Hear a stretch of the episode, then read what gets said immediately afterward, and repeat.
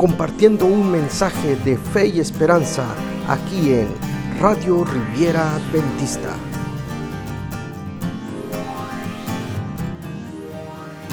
A continuación tendremos al pastor Hugo Colorado con el tema Acordaos de la mujer de Lot. Una de las escenas bíblicas que su servidor recuerda bastante, imaginando las escenas en mi mente, es la de Sodoma y Gomorra. Recuerdo cuando mi mamá me contaba esta historia y en especial cuando me hablaba sobre la esposa de Lot y su triste desenlace. Jesús dijo, Acordaos de la mujer de Lot, y en este mismo pasaje compara los días de Lot con los días finales. Puedo enlistar algunos ejemplos de los pecados de aquella sociedad, sin duda que alguien podría diferir conmigo en cuanto a ello, sin embargo, hoy quiero mencionar cuatro. Número uno. En Génesis 19 encontramos el relato por el cual recordamos más que nada a esta ciudad. La palabra conocer que aparece en el versículo 5 tiene en la Biblia una connotación sexual.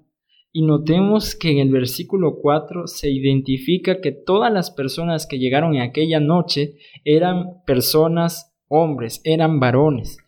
La Biblia dice que desde el más joven hasta el más viejo.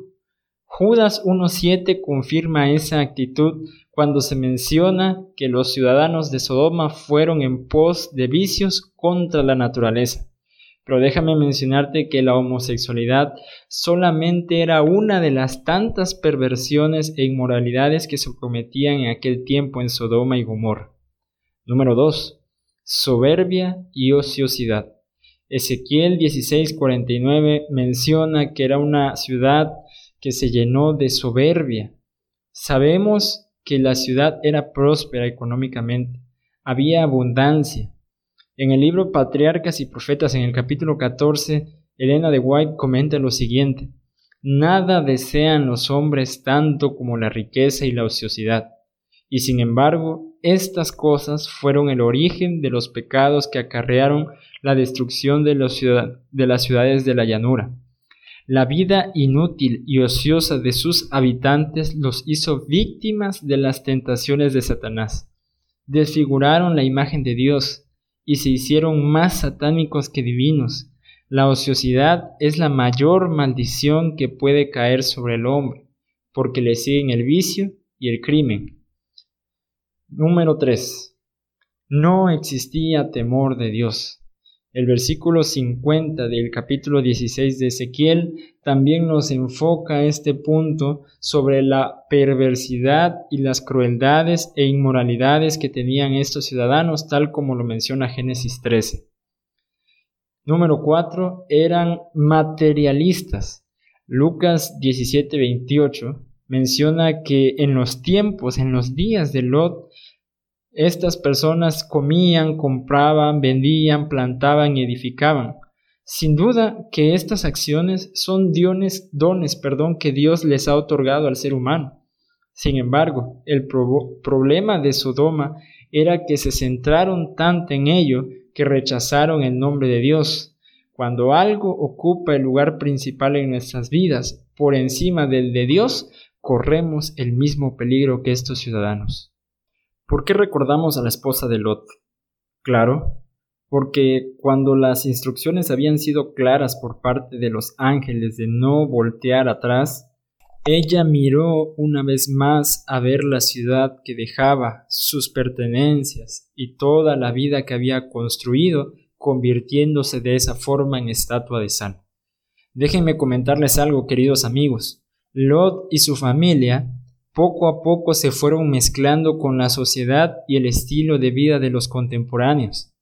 Si tú revisas Génesis 13:12, nos daremos cuenta que pasaron de vivir en tiendas a tener una casa en el centro de la ciudad, adentro de la ciudad.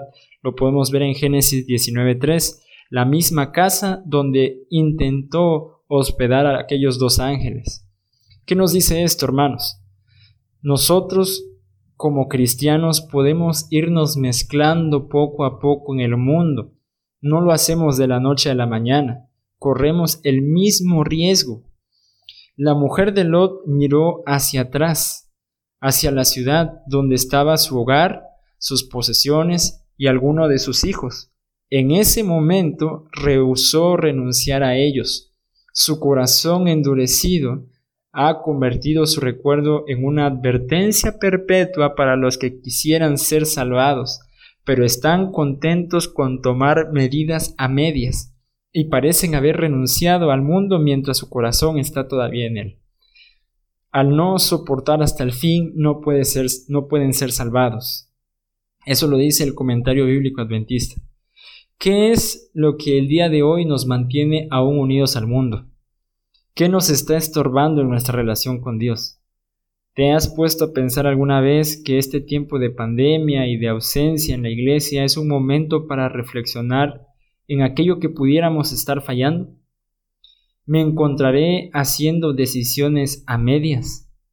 Queridos amigos, queridos hermanos, el ejemplo de la mujer de Lot queda para nosotros, para no ser cristianos a medias, para renunciar a todas aquellas cosas que nos están estorbando en nuestra relación con Dios el ejemplo de Lot y de su familia nos recuerdan que aunque estamos en este mundo, debemos ser cuidadosos para no mezclarnos con las mismas prácticas y las mismas costumbres del mundo contemporáneo. El mundo en el que vivimos puede ser muy parecido al mundo de los días de Lot.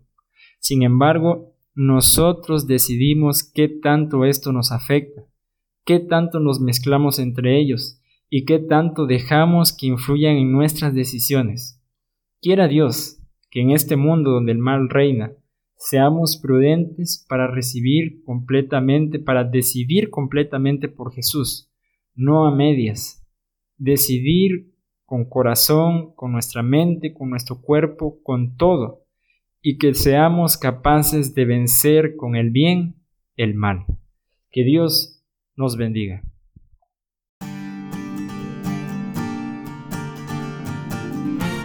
Gracias por seguirnos aquí en Radio Riviera Adventista, una radio con un mensaje de fe y esperanza.